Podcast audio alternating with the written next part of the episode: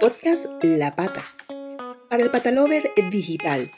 Una producción de La Pata Marketing que llega a ustedes gracias a marcas igualmente patalovers como Pet Peterson, collares y accesorios para perros Dog Model. Bienvenidos patalovers a otro episodio del podcast La Pata, un podcast para patalovers digitales junto a nuestros amigos Fran Murillo del Educador eh, León y Gonzalo Trigo del Educador Granada.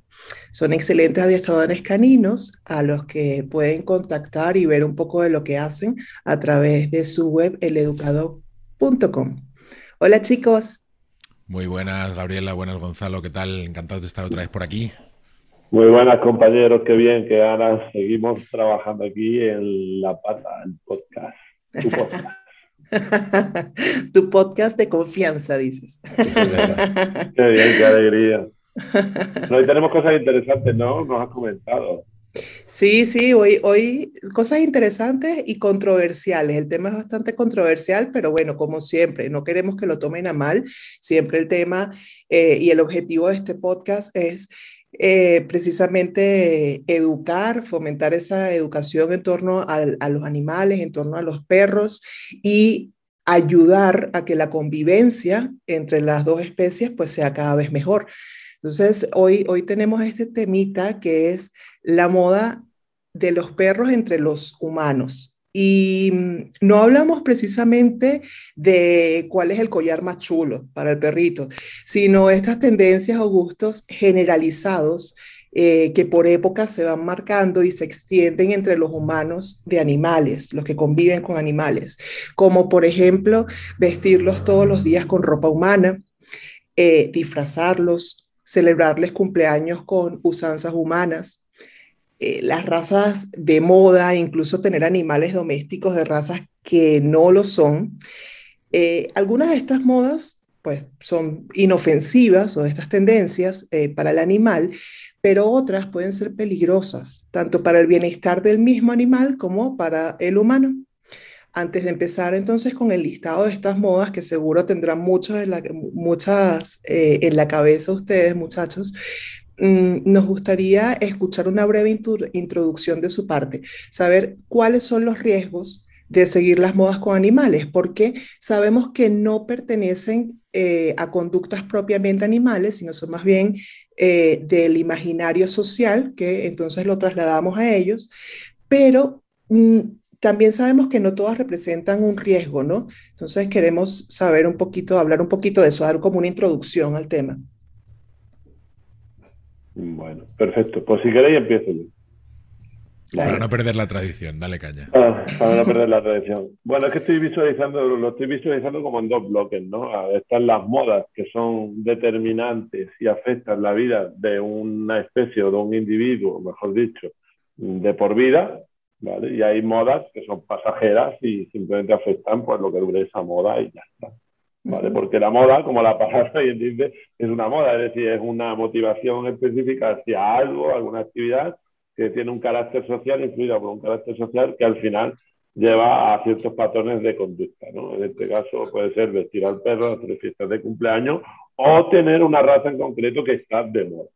Entonces, creo que hay dos, dos tipos de, como he dicho, dos tipos de modas que pueden ser más o menos dañinas, ¿vale?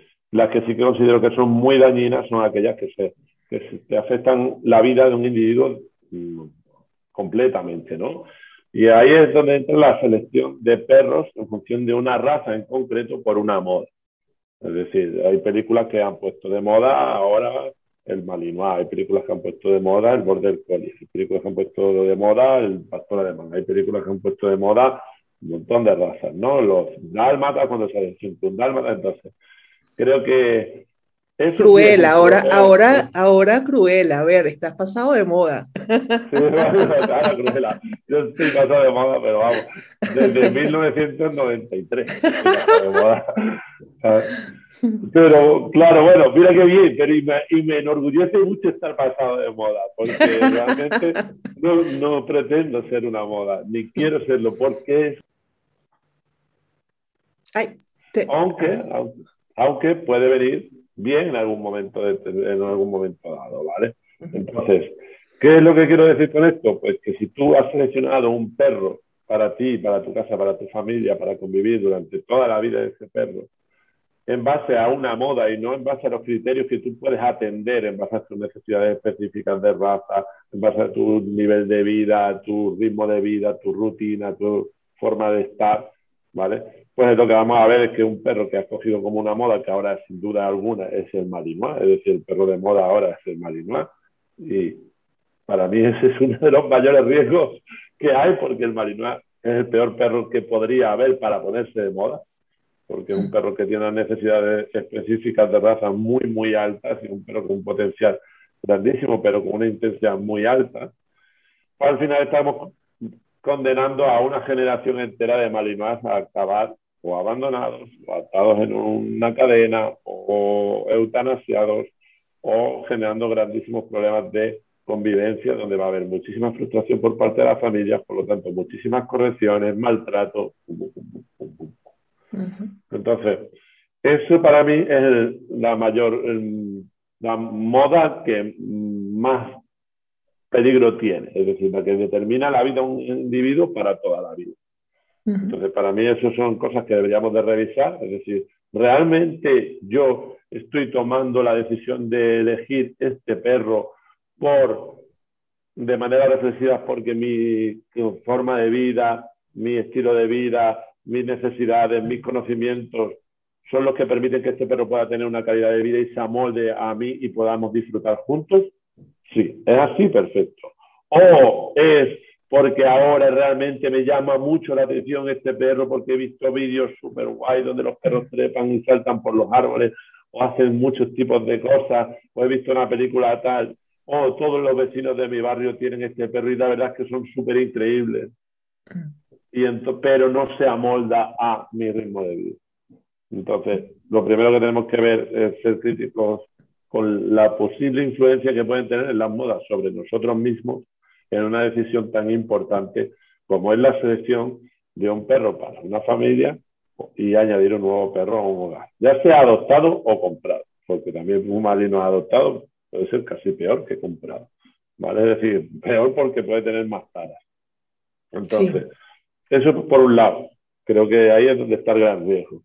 Y después lo otro, a otro tipo de moda, que si hacer cumpleaños al perro, que si eh, ponerle abrigos, que si... Disfrazarlo cuando es Halloween. Halloween, este tipo de cosas. Como al final son cosas puntuales en un momento determinado, pues creo que tienen menos, menos peso, aunque evidentemente no deja de ser algo que es incómodo para el perro. Y ahí el gran consejo que, o la gran reflexión que yo tengo es, esta actividad que estoy haciendo con mi perro es respetuosa para él, que sería la gran pregunta, ¿no? Entonces, por un lado me haría la gran pregunta, ¿esto es una moda o está cumpliendo mis necesidades y mi estilo de vida y, de manera reflexiva estoy eligiendo un perro? Eso por un lado. Y por otro lado, ¿esto que estoy haciendo es eh, respetuoso para él? Creo que si nos hacemos esas dos preguntas, podremos realmente ser críticos para poder eh, pasar el filtro de las modas, que, que, todos somos susceptibles de que nos vengan porque somos individuos sociales y vivimos en la era de las comunicaciones, ¿vale? Pero por lo menos creo que haciéndonos esas dos preguntas podremos filtrar algo mejor. Ahí lo dejo. Toma, introducción, por si querías. bueno, eh, eh, es mucho más que una introducción, eh, ya, ya, llama a la reflexión desde el, desde el primer momento.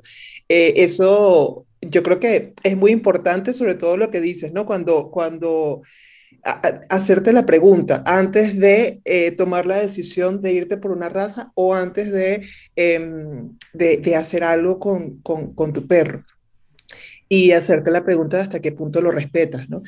por ahí estaba leyendo eh, ahora que, pasó ya Halloween, estaba leyendo eh, una información que me pareció muy, muy, muy valiosa, que hablaba justamente de, bueno, no hay ningún problema, o sea, si lo quieres disfrazar porque, porque quieres eh, vivir ese espíritu de la fiesta de Halloween, pero siempre trata de que de, que no sea algo que lo perturbe mucho, o sea, no le pongas algo que, que, con lo que no pueda caminar, que no pueda ver, ese tipo de cosas, ¿no? Y, dije, bueno, tiene un poco de relación con lo que, con lo que, con lo que dice Gonza, de, de, de preguntarte eh, en, en, qué punto puedes ya ir respetarlo o hacerlo sentir incómodo, ¿no? Eso creo que es importante. Muy importante. Yo, si queréis, eh, me meto de lleno en el tema de los disfraces y de la, y de la ropa. Pero no vayas a regañar mucho, por favor. No, no, no, no. Aquí, aquí no regañamos a nadie. Aquí en este podcast estamos simplemente para cumplir fines educativos y divulgar y que la gente que nos escucha pues eh, también se haga sus propias preguntas, ¿no? Porque estoy convencido que nadie de los que nos escuche eh, viste a un perro mm, de Halloween eh, pensando en lo mal que lo va a pasar ni, en hacerle daño, sino que lo hace pues a lo mejor eh, de una manera humana, ¿no? pensando que, puede ser incluso divertido para el perro. Pero vamos un, vamos un poquito hacia ello. En primer lugar, cuando, cuando disfrazamos a un perro de Halloween, eh, o de Halloween o de cualquier festividad o de cualquier tipo de disfraz que le pongamos, tenemos que tener en cuenta que ahí lo que estamos cubriendo es una necesidad 100% humana. ¿No? Eh, es una festividad que nosotros celebramos o, nos toca celebrar o nos gusta celebrar de una manera concreta y eh, vestir a nuestro perro, disfrazar a nuestro perro de Cruella de Vil o de Maléfica o de araña gigante o de lo que sea, lo único que hace es cubrir una necesidad nuestra, incluso fomentar este arquetipo de voy a vestir a mi perro de una manera espectacular para poder subir fotos a las redes sociales y tener muchos likes, que al final lo único que hace es retroalimentar el propio ego humano nuestro, ¿no? Entonces, nuestros perros no tienen necesidades eh, físicas ni fisiológicas de estar disfrazados. Ni siquiera eh, podemos llegar a pensar que lo vayan a disfrutar, ni que vayan a comprender el, significado de ese disfraz o el, el, rol que va a tomar ese disfraz dentro de una fiesta. ¿no?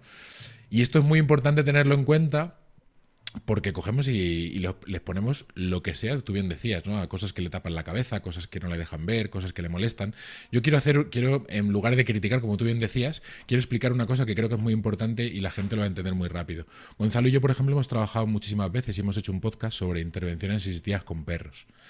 Y los perros eh, que trabajan de manera profesional en centros, en residencias, en centros de referencia, etcétera, eh, nuestros perros de, intervención son perros que tienen un trabajo muy, muy específico, sobre, por ejemplo, para prendas, para llevar alguna prenda, para llevar un peto muy específico, para colgarle incluso, por ejemplo, un iPad en, el, en, un peto. Hemos trabajado con introduciendo un iPad en un peto o llevando un peto con velcros para que los usuarios puedan coger cosas e interactuar en, mitad de la sesión. Bueno, pues para que mi perro lleve ese peto o pueda eh, llevar un iPad colgado y pueda estar trabajando de forma cómoda, hay un proceso de entrenamiento. Es decir, los profesionales hacemos un proceso de entrenamiento para que nuestro perro mm, sea capaz incluso de llegar a disfrutar de esa herramienta que en principio no es algo natural para él, como puede ser un peto concreto, una pequeña alforja donde ponerle un peso, etc.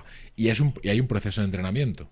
Imagínate si nosotros hacemos ese proceso de entrenamiento con nuestros perros que están preparados y que trabajan prácticamente diariamente en este tipo de intervenciones. Imagínate si no habría que hacer un proceso de adaptación de mi perro a un disfraz. ¿Puedo yo ponerle un disfraz a mi perro? Bueno, me lo puedo plantear, pero seguramente tenga que plantearme que antes de Halloween a lo mejor debería de ayudar a mi perro a que conozca ese elemento nuevo que le voy a poner, a que entienda que esa camiseta que le estoy poniendo puede ser algo divertido. ¿Puede tomarse como un juego? Sí, pero requeriría de un pequeño proceso de adaptación ¿vale? a ese disfraz, teniendo en cuenta que, insisto, eh, al final no estaremos eh, haciendo, sino cubriendo esa necesidad humana 100%, 100% ¿vale? Y por otro lado, la parte de la, de la ropa, de la ropa humana, eh, yo conozco, bueno, podríamos debatir mucho sobre el tema de las razas y a qué razas ponerle ropa y a qué razas no, pero solamente conozco una raza, ¿vale? Que en ciertas condiciones climatológicas necesita de, un aporte extra, que es el Xolo, Xolo Squindle. ¿Vale? Para aquellos que no conozcan la raza, si habéis visto la peli de Coco, que ahora pues está muy de moda también con la parte de Halloween, es Dante. Dante, el personaje de Dante es un Xolo Squindle, que es un perro sin pelo, mexicano. Entonces, este, este, perro, por sus características físicas, esa ausencia de pelo le hace vulnerable a situaciones en las que la climatología pues, sea fría. Entonces, en según qué situaciones es un perro que va a necesitar o llevar un abrigo, o llevar una camiseta un poquito más, eh, más, más, que le aporte un poquito de calor. Y aún así, aunque le venga bien, hay que trabajarlo con él. Y hay que enseñarle a que llevar eso puede ser algo cómodo para él. Y hay que habituarle, hay que hacer un proceso de habituación a ese, a ese abrigo, a esa camiseta o similar. El resto de disfraces de ropa humana y demás, insisto, no deja de cubrir una necesidad 100% eh, de constructo social humana. Mm. Sí, e incluso en el, en el, tema que lo hemos conversado ya también en el podcast, y es la única raza esa. Incluso quizás lo que hemos leído, yo siempre soy como buena periodista al fin, abogada de Dios y del diablo, entonces yo transmito también las cosas que uno va viendo por ahí para saber qué está bien y qué está mal. Eh, aquí en España con el tema de los galgos, que lo hemos conversado, que dicen que la parte del cuello cuando, cuando llega invierno, que es muy susceptible al frío, eso es desmentido entonces. No desmentido, sino que lo, que lo importante es desmitificar. Es decir, no todos los galgos en todas las situaciones climatológicas van a sufrir eh, de la misma manera. Evidentemente, un individuo en concreto, en una situación climatológica concreta, ¿vale? Puede tener una vulnerabilidad al frío y habrá que apoyarle con un eh, bufandas de estas que hay, o un abrigo, una capa, etcétera. ¿Vale? Pero pensemos una cosa, los galgos son, son perros duros. No, son, no son perros. tenemos el constructo social, nosotros también eh, del, galgo abandonado, de la problemática tan terrible que hay, y al final también una cosa retroalimenta a la otra. Es cierto que pueden sufrir en ciertas eh, condiciones climatológicas, pero un labrador retriever con una capa de pelo muchísimo más grande, con una capa de su pelo mucho más grande, en León, eh, a la intemperie, en enero, también lo va a sufrir. Ah, claro. Entonces tenemos que tener en cuenta sobre todo eso, las, condiciones climatológicas y las sensibilidades individuales. ¿vale? También tengamos en cuenta que mucha gente dice, no, mira, eh, yo mi husky o mi Alaskan Malamut, como son perros nórdicos, pueden estar eh, en, la puerta en invierno cayendo la nieve y no pasará nada. Recordemos también que los Alaskan Malamut de hoy día o ese Alaskan Malamut que has adoptado, que has comprado en según qué tienda, no es el Alaskan Malamut eh, inicial que tiraba de los trineos en la Antártida sin ningún tipo de abrigo, ¿vale? Entonces, por eso digo que hay que tener en cuenta mucho las sensibilidades individuales también. Sí. Y el otro punto eh, de, de la otra usanza humana, que es celebrar el cumpleaños, hay, ahorita, evidentemente, eso ya incluso dejó de ser una moda para convertirse, para quedarse. Eso, eso llegó como la música urbana para quedarse, o sea, no, es una moda.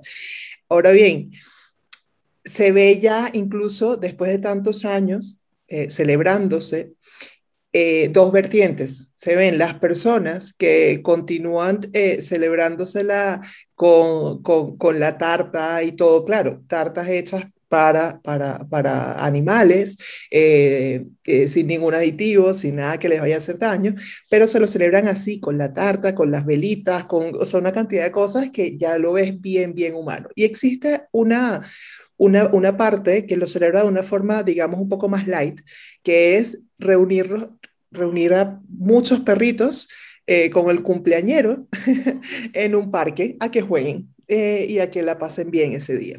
Entonces, de ahí quiero conversar un poquito eh, acerca de esa, de esa tradición y cómo, porque ya se convirtió en una tradición eh, que es bien humana y cómo están estas dos vertientes, ¿no? Bueno, pues ahí creo que hay una, una diferencia, ¿no? y vuelve a estar en la pregunta que habíamos hecho en esa introducción reflexiva que hemos hecho al principio, ¿no? De, vale, de esas dos actividades, cuál es respetuosa para el perro. ¿Vale? Y cada uno que piense cuál es respetuosa para el perro.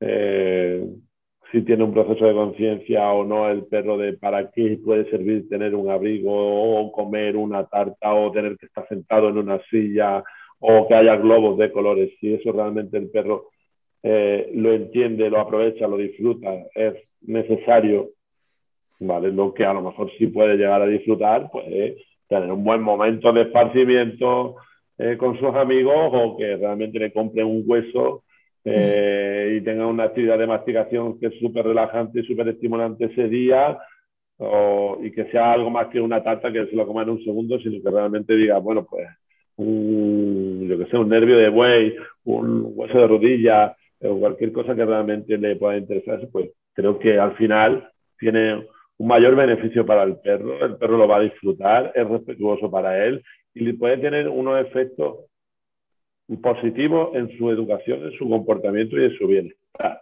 ¿no? Más allá. Entonces creo que ahí eh, juntarse con sus amigos, creo que juntarse con sus amigos, vuelvo a decir, perrunos, en el parque puede estar bien. No es juntarse con 100 millones de perros que no conozco. Eh, no. ¿vale? Porque igual que a nosotros no nos gustaría celebrar un cumpleaños con 100 millones de personas que no conocemos. Pues claro.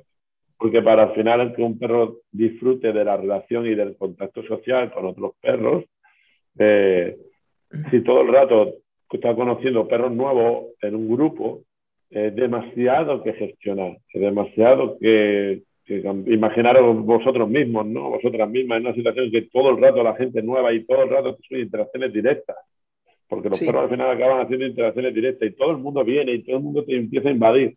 Entonces, vale, pues si vamos a hacer algo divertido en un espacio cerrado con perros, ¿qué tal? Pues un espacio de perros que pueda conocer, ¿vale? O que ya conozca, con los que realmente me llevo bien, con que tenga una buena relación, con que y una buena relación no significa que sean muy juguetones, porque también ahí pasa mucho la, sensación de que un perro es muy bueno porque es muy juguetón, pero a lo mejor a tu perro no le está gustando ese tipo de interacción social tan invasiva. ¿vale? Y a lo mejor dices, ah, no, si solo quiere jugar el otro perro, sí, solo quiere jugar, pero mi perro realmente no está cómodo con tanta invasividad, con tanta interacción tan directa. ¿vale? Entonces es importante que si vamos a hacer algo porque es una moda humana que puede ser positiva, algo que tú quieras hacer beneficioso para tu perro, recuerda hacerte la pregunta, ¿es beneficioso para tu perro más que para ti? ¿Vale? ¿Y cómo puedo hacer que sea más beneficioso? Pues vale, vamos a hacer actividades con perros, pues vamos a hacer trabajos de olfato. Podría hacer, por ejemplo, una fiesta de cumpleaños que sea una actividad, ¿vale? Que sea trabajo de olfato. Y entonces, eh, ese día le compro pienso semi-húmedo para todos los perros que está muy rico, el Natural Menú, el Platinum o algo así, que son piensos que, que son húmedos, que son, que son muy húmedos y eso huele muy bien, a cualquier perro le gusta. Vale, pues lanzo en el parque un saco entero de pienso y que todos los perros estén olfateando. ¿Eso es bueno para mi perro? Sí. ¿Es estimulante para mi perro? Sí. ¿Es bueno para la relación entre todos los otros perros? Sí. ¿Por qué? Porque le estamos enseñando, primero, a estar concentrado en una actividad durante mucho rato, a estimularse a nivel olfativo y a nivel de motivación, ¿vale? De, hacer una actividad de concentración durante largo rato. A generar interacciones sociales que no sean invasivas, porque todos están, están haciendo una actividad de manera individual, aunque estén juntos. Por ejemplo, si yo quiero celebrar la fiesta de cumpleaños para mi perro, porque para mí es importante y me parece súper bien, ¿vale? Porque eso es algo bonito, es algo que tú haces por, por alguien que quieres, pues que sea algo que pueda disfrutar. ¿Vale? No te lo lleves al McDonald's a los perros, pues llévate al parque, como bien dices, te haces esa fiesta y se puede hacer, por ejemplo, una actividad relacionada con el olfato. O a todos los asistentes se les puede regalar un hueso, ¿vale? Para que se lo lleven y, o que lo tomen cada uno en una parte, siempre y cuando no tengan problemas con recursos y se peleen por los recursos. Es una cosa también que deberíamos conocer. Eh, ¿Qué más actividades se me ocurren así que podrían ser divertidas si se celebra un cumpleaños ¿no? y que pueden ser beneficiosas? Pues, por ejemplo, celebrarlo siempre en movimiento, en un sitio que sea dinámico, que no estemos todos los dueños parados. Que, por ejemplo, sea un paseo de socialización, un paseo de cumpleaños, con pequeñas actividades en pequeñas etapas, en vez de decir en un sitio concreto. En un sitio cerrado y todo el rato, eh, los perros al final se acaban aburriendo, ya conocen todo el espacio, ya han explorado todo el espacio y entonces empiezan a surgir los problemas. Esas son pequeñas ideas que a lo mejor pueden servir para la gente que realmente quiera hacer este tipo de cosas y que de una manera, pues, desde mi punto de vista puede aportar a los perros. Súper buenas ideas, porque al final eh, lo que venimos hablando, ¿no? Las personas no hacen este tipo de cosas por maldad, no lo hacen por querer eh, ver sufrir al animal en ningún momento, todo lo contrario, lo hacen porque para ellos es importante el día de nacimiento eh, o el día aproximado de nacimiento, cuando se trata de un perrito adoptado normalmente, de, de, ese perrijo que tienen. y si es un gato también. entonces, por eso es que lo hacen, ¿no? Y creo que son súper buenas ideas porque así puedes eh, celebrar tú el día que es tan especial para ti, porque ese día cobró vida esa, ese animalito que tienes contigo y eh, hacerlo disfrutar a él también. Y mientras que también trabaja toda su parte mental y, social, creo que está súper, súper guay esas ideas, me gustan. Me alegro. Yo creo que sí que es importante tener en cuenta que si para alguien es importante está bien, es bueno, como tú dices, algo, algo bueno, pero bueno, que, que podamos darle una perspectiva más perruna a este tipo de actividad más humana. Exactamente. Ahorita tenemos dos puntos que son un poquito más eh, profundos.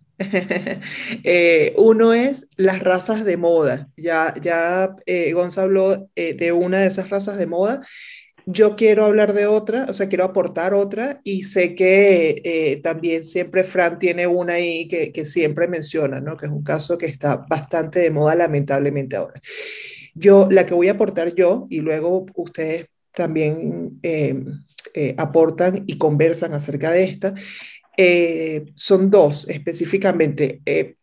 las razas que también lo hemos comentado en algún otro podcast, de, que son las razas doble merle, que es cuando mezclan estos dos genes eh, y lamentablemente lo que está pasando con, con, porque claro, son muy exóticos y muy lindos los perros con los ojitos azules y con, y con, y con la, la piel un poco despigmentada, entonces a la gente les gusta mucho y se está presentando eh, estos problemas de criadores de la cría indiscriminada y por vendértelos a un mejor precio y no al precio a la que te los venden los criadores que realmente lo hacen como deben hacerlo, em, pues te dan y salen estos, estos perritos que son o ciegos o sordos o ciegos y sordos y pare usted de contar.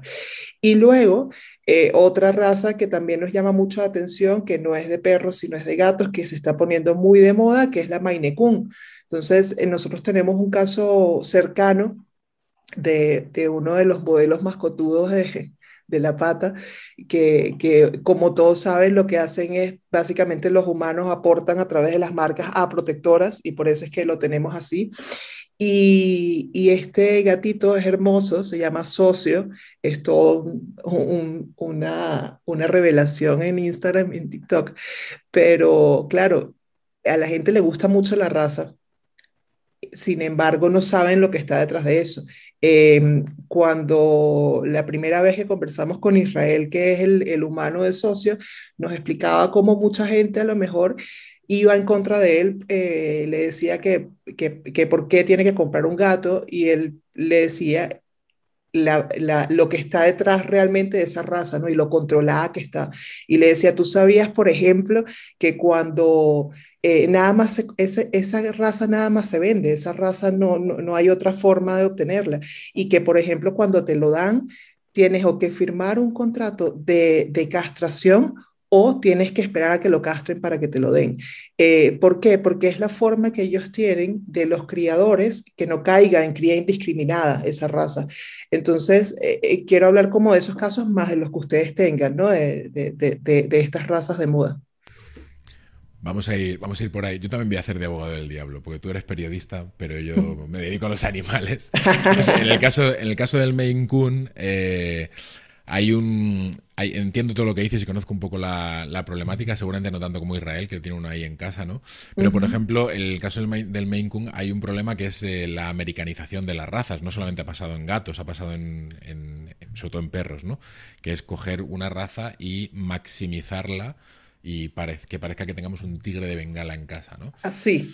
Entonces, el, el Maine Coon se, caracteriza, creo que hay un, un Maine Coon por ahí de 15, 20 kilos en, no sé si en Australia, que es gigantesco, ¿no? Y, y al final eso también genera muchos problemas físicos en el, en el, animal, ¿vale? Claro. En el caso del doble merle hay que ser, hay que ser muy, muy, muy tajante. Muy tajante porque los, los animales que nacen con, con, esa doble dilución del pelaje, esa, ese doble merle, son animales que lo pasan muy mal en, su vida, no solamente por esos déficits sensoriales, esa ceguera, esa sordera, esa hipersensibilidad al sol, problemas de cáncer de piel, son animales con una salud muy, muy deteriorada desde el momento que nacen. Por tanto, es muy importante que, sepamos, no solamente pasa en Border Collies, pasa también en En Deckels, en, pasa en, muchos. pasa en muchísimas razas, ¿no? Pero la más conocida pues es el, Border Collie por esa capa merle tan habitual que hay. Entonces, aquí simplemente hay que decir a la gente, en primer lugar, eh, no críes en casa, ni siquiera mm, perros que no sean merlé, porque no sabemos muy bien lo que estamos haciendo a veces.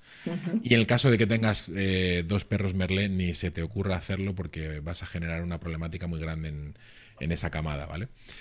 Eh, por un lado, yo quería comentar esta parte, digamos, de, las, las, razas de moda que generan una problemática de salud muy grande, como pueden ser el caso del Maine Coon por la Em, por la maximización de la raza, ¿no? los problemas que pueden tener incluso de displasia de cadera algunos gatos. Y en el caso de los dobles merlés, en el caso, por ejemplo, de los Rhodesian Ridgeback, que no sé si conocéis la raza, es el, el, perro cazador de leones africanos, le llaman. ¿Vale? Mm. Entonces, el, el, Rhodesian Ridgeback es un perro crestado, es un perro que tiene una cresta que nace desde los hombros y llega hasta la cadera.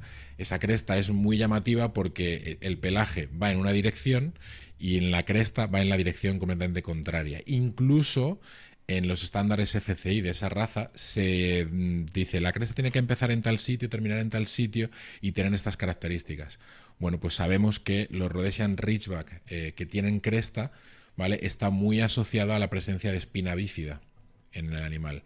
Y la espina bífida es una, una patología, una malformación muy grave en, animales. Por tanto, hay que tener en cuenta que estas razas de moda que tienen estas características que nos llaman tanto la atención pueden, eh, en la gran mayoría de los casos, traer asociados eh, un, gran problema en el tema de la, de la salud de los perros. Y luego, por otro lado, como decía, tenemos la, vertiente que comentaba Gonzalo desde el principio, que son las razas de moda, que se ponen de moda y simplemente por esos patrones estéticos o por el que nos llama la atención o porque apareció haciendo algo increíble en el cine o en la pequeña pantalla, pues directamente los queremos tener en casa, todos queremos tener los dálmatas maravillosos, un perro con lunares, ese lobo, ese perro lobo checoslovaco que tiene esa mirada tan penetrante, ¿quién no lo quiere tener en el sofá y mirarlo constantemente? Ese malinois que es capaz de saltar por encima de un edificio y rescatar a una persona. Es decir, todas esas razas que tienen esas características tan llamativas y tan especiales son razas con unas sensibilidades muy específicas, con unas necesidades muy específicas y hay que decirlo, no son aptas para todo el mundo, ni para todas las familias, ni para todos los entornos. Entonces es muy, muy importante tener en cuenta que hay que hacer una, una, mínima formación, incluso con esa mínima formación no te asegura que tú vayas a ser una persona apta para ser un compañero humano de ese perro. Por tanto, hay que tener en cuenta, como decía, estas dos vertientes con las razas de moda. La parte de la salud, que por cierto me ha quedado por decir los braquicéfalos. Los braquicéfalos, ojalá dentro de muy poquito, perros braquicéfalos, boxers, eh, carlinos, pues, pugs, etcétera, son perros que sufren muchísimo eh, con, el tema de la respiración. Yo es que soy un poco drástico con esto, pero yo siempre digo que ojalá eh, en el punto en el que estamos, en el punto en el que hemos llegado con los braquicéfalos, eh, literalmente dejemos de criar braquicéfalos. ¿Y según, según qué líneas? Porque son animales que durante toda su vida tienen problemas muy grandes para respirar. Ya no estamos hablando para moverse o los, los Basset Hound que tienen problemas de piel por los pliegues en la piel, sino para respirar, que es algo básico. ¿Vale? Entonces, no me lío más. Problemas de, las razas de moda, los perros que generan problemas de salud y no nos damos cuenta de lo que estamos generando con eso, y aquellos perros que no teniendo problemas de salud, porque por ejemplo Malinois es un perro que por su, por su mm, eh, poco cruce y su poca endogamia en la línea es un perro que generalmente de salud está muy bien, suelen estar muy bien, pero tienen, son perros con unas necesidades muy, muy, muy específicas a nivel de entorno, a nivel de la persona que la acompaña en su día a día, a nivel de necesidades físicas, etcétera. Por, tanto, precaución máxima con el tema de las razas de moda, ¿vale? Y pensar mucho las cosas y ponerse en manos de profesionales antes de, elegir o dar el paso. Sí, porque de hecho eh, lo que pasa normalmente cuando no se toma la decisión eh, de esa manera es que lamentablemente termina abandonándolos. En, en, el, no sé si mejor o peor de los casos, porque al menos allí le da la oportunidad a alguien a rescatarlo y a, y a, reinsertarlo. Eh, en otras, pues termina pasándola muy mal, incluso casos de salud que no son bien cuidados y lamentablemente también termina muriendo. Em, eh, y es crear esa conciencia. Eh, sobre todo, ahí, no estamos acostumbrados eh, eh, los humanos todavía a este tema de que los animales, hablo porque hablo en, en, plural, hablo de todo el mundo, ¿no? No quiere decir que nosotros a nosotros nos pase eso, pero como especie no estamos acostumbrados todavía a entender que un animal puede venir ya con una enfermedad degenerativa y no, y no sabemos eh, afrontarlo muchas veces. se presentan casos de eh, eh, hace dos meses vimos un caso de, de, un pastor eh, que, que, lo devolvieron, lo, no, lo entregaron, lo habían comprado y lo entregaron a, a una protectora a los tres mesecitos de, de nacido porque resulta que se dieron cuenta de que era ciego fue degenerativo y se quedó ciego. Entonces, literalmente lo entregaron, creo que hasta con pedirito, ahí está. Entonces es como un lastre, listo, esto no me sirve. Y el caso de los, de los doble merle, por ejemplo, también hemos sabido de casos de, de personas que tienen un doble, un doble merle en casa que es ciego y sordo, que es las dos cosas. Y aún y cuando saben que eso es una enfermedad hereditaria, que si la madre tiene a, a, a bebés siendo ciega y sorda, sus bebés van a ser ciegos y sordos. Y aún así, la cruza y tiene, y tiene camadita. Entonces dices, oye, por qué estás haciendo eso? Porque quieres a, tu perra, está bien, pero si la quisieras de verdad, no traerías a, nuevos perros al mundo que van a sufrir como van a sufrir porque eso no tiene otro, otro nombre. Ya los que están hay que cuidarlos, pero, pero no seguir trayendo, porque además eso hasta degenera la especie, o sea, e, es una cantidad de cosas que, que, tienen un efecto eh, devastador.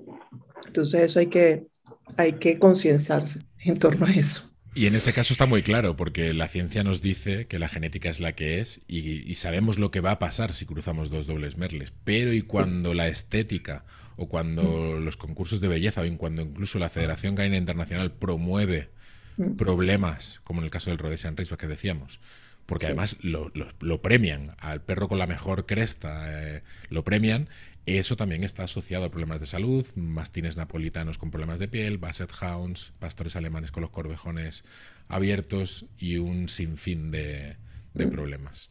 Sí, sí, sí hay que, hay que, no hay que cansarse de hablar de eso y hay que tratar de pararlo, de verdad. Y eh, ahorita otro punto también un poco escabroso, que es con el que queremos cerrar, que es tener animales domésticos que realmente no son animales domésticos. a ver, vamos a hablar de eso.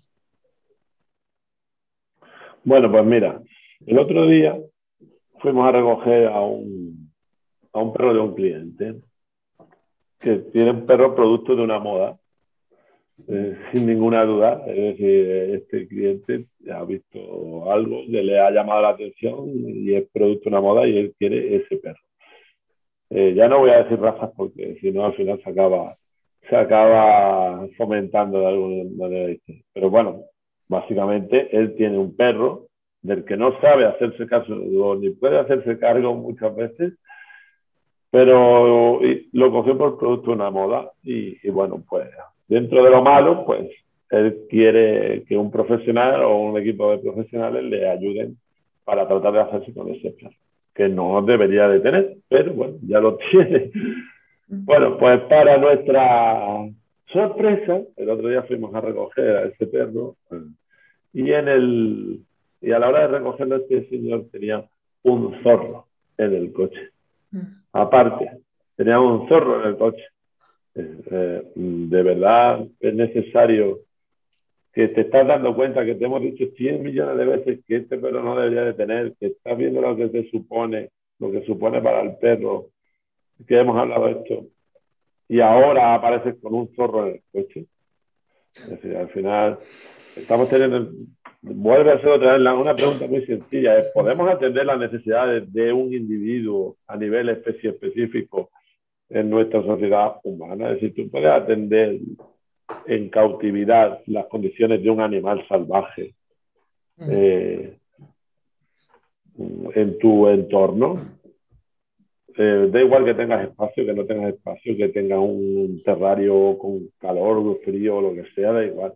De verdad puedes atender lo que un animal salvaje tendría en su entorno natural, a nivel conductual, a nivel de salud, a nivel de bienestar. Y al final eh, creo que, que, todo viene, otra vez vuelvo a hacer, de que tenemos que empezar a tomar conciencia de que somos productos sociales y que es mejor estar pasados de moda como yo. ¿vale? A tener que estar presente en todas las modas, sobre todo cuando esas modas atañen a un individuo hasta el final de sus días, que es lo que habíamos empezado. Entonces, por supuesto, ya sean perros o dejen de ser perros. Es muy difícil que nosotros podamos darle, por no decir imposible, la, cubrir, podamos cubrir las necesidades que una especie tiene en un entorno como el nuestro, si no estamos proporcionándole su entorno natural. Por lo tanto, yo ahí sí que estoy. Mm, eso es que me da mucha rabia, es decir, me enfada. Es una cosa que me enfada. Ya ahí no puedo ser ni de abogado de nadie, es decir, me enfado mucho. No me gusta, me parece mal. Es una cosa que no tiene sentido. Es decir, que al final estamos condenando a individuos. Otro día, otro vecino aquí con un. ¿Cómo esto de Timón y Pumba? ¿Cómo se llama esto? Ah, un suricato. Un suricato. En el coche. ¿Dónde vas con un suricato? No. En el coche, aquí, en el pueblo. No. Eh, es muy gracioso, se pone a hacer dos patas. Ay, qué bonito, un suricato, ay, qué gracioso. Ya, pero eso, son, eso, tiene que quedarse, o sea, si tienes la oportunidad de ir a un sitio en el que los puedas ver, pero tienen que vivir en su entorno. Eh, eso es, yo, yo, les voy a poner un ejemplo porque también eh, es la moda de tener animales no domésticos como animales domésticos genera eh, no, no, sé si es como el huevo en la gallina, no sé si lo genera o si es generado por los otros, pero lo cierto es que es una de las razones de la extinción de la, de la extinción de las especies, que es el tráfico. Eh, yo les voy a poner un ejemplo específico de mi país natal, de, de Venezuela, en Caracas. Eh, sí, es conocida y cada vez más. Cuando yo me fui en 2014, no habían tantas, pero ahora es una cosa que, bueno, parece la Gran Sabana, porque eh, parece el Amazonas, porque em, hay guacamayas, pero por todos lados. Es, claro, es bellísimo verlo y ver cómo las guacamayas vienen a tu, a tu, a, tu ventana y tú las alimentas, que además que las alimentas normalmente con qué? Con harinas, porque también eso ocurre, ¿no? Entonces ya estás viendo que hay un fenómeno, que ya no son las guacamayas, eh, eh, normalmente las de allá son amarillas y azules, eh, sino que hay unas albinas, hay unas que son hermosas porque son azul celeste con blanco y los ojitos muy claros. Claro, tú ves un animal precioso, pero ¿qué pasa? Que ya está degenerándose la, la, especie. Entonces, em, e, ese tráfico, es, ese animal que originalmente tiene que vivir en el Amazonas, es, es, su, es su sitio, es trasladado por tráfico para empezar a venderlo como un animal exótico eh, a otras partes del país, en este caso eh, eh, Caracas, un entorno que no es de ellas, y ya no solamente se convierte en una plaga, lamentablemente, porque es así, sino que también las empiezan a alimentar de otra manera, empieza a desvirtuarse la raza, la especie. Ellas son además monógamas, entonces, empieza a existir este tema de, de, que ya, ya están desparejadas, ya, ya no, ya no existe, o sea, hay una cantidad de problemas asociados y que llega un momento en el que esa raza, e, esa especie, perdón, perece. O sea, listo, eso, eso lo aprendí, no, no yo, o sea, lo aprendí en el, en el Museo de la Biodiversidad en Panamá, que una de las principales razones de la extinción es eh, precisamente el tráfico. Y eso está asociado a esto, a tener esas especies que no son domésticas. Porque nos han, nos han inculcado, pensad que en todas las ciudades de más de 750.000 habitantes del mundo, del mundo hay un zoo. Y nos han enseñado que nosotros podemos eh, comprar un pequeño espacio de naturaleza y tenerlo en un zoo o incluso tenerlo dentro de nuestra casa con un terrario, con una anaconda, con un, con un geco del desierto, con cualquier tipo de animal. Nos han, nos han enseñado esa cultura.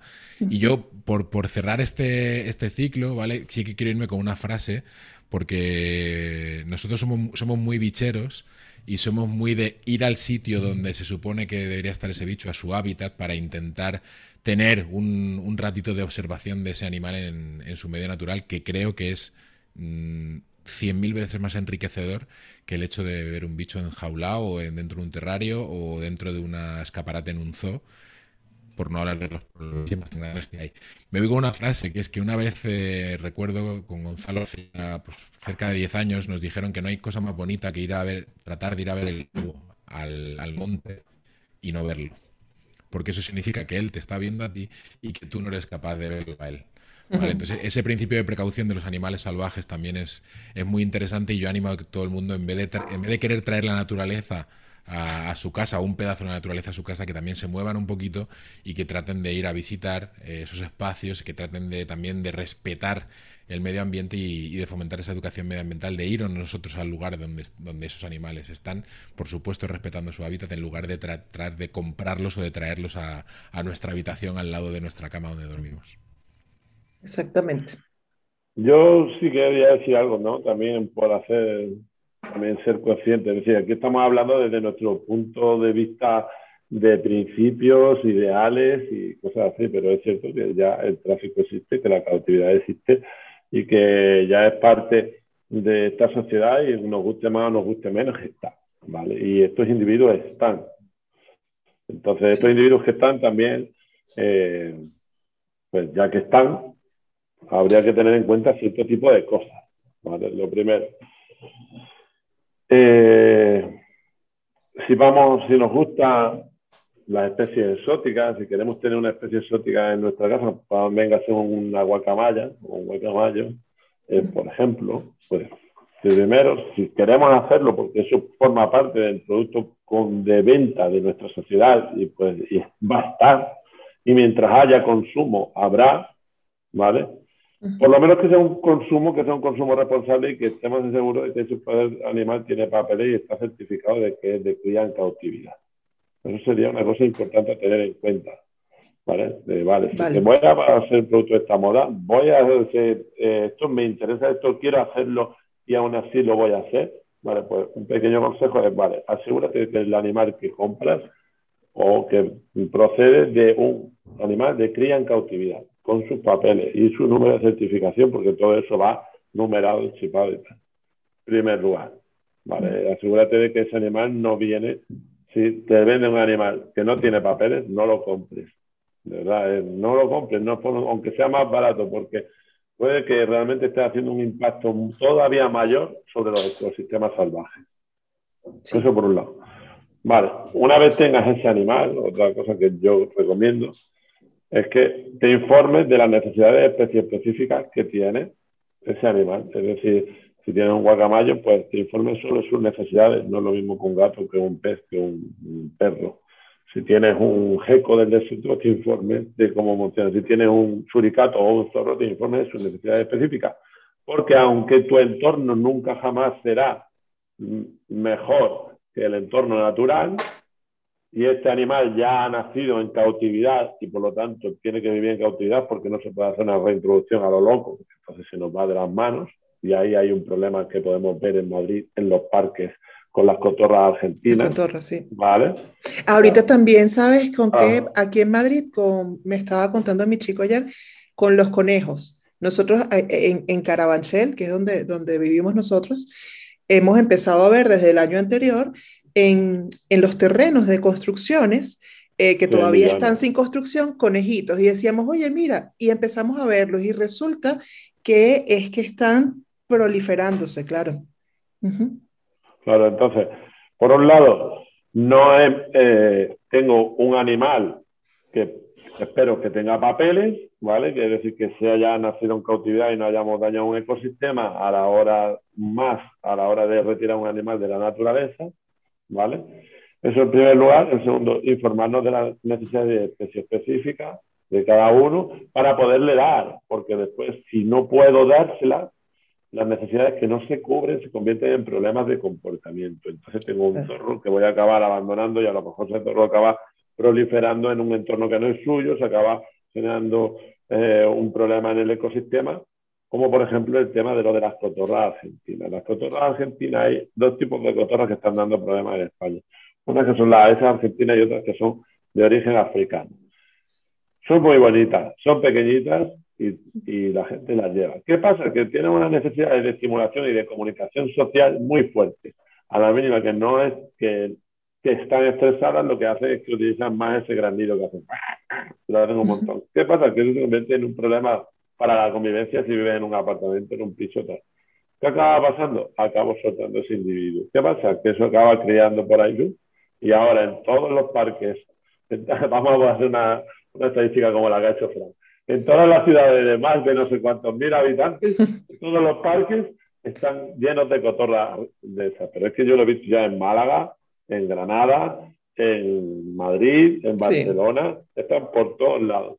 Y lamentablemente tienen que, que, matarlas, porque eso fue lo que hicieron el año pasado. Una cantidad controlada, pero es que por más que sea controlado, las estás matando igual. Sí, lo que pasa es que esto al final se puede convertir en el episodio ese de los Simpsons, no sé si lo habéis visto en el de la especie invasora, ¿no? Donde para matar los conejos en vez de serpientes, para matar las serpientes que se si lo plagan en vez de para matar.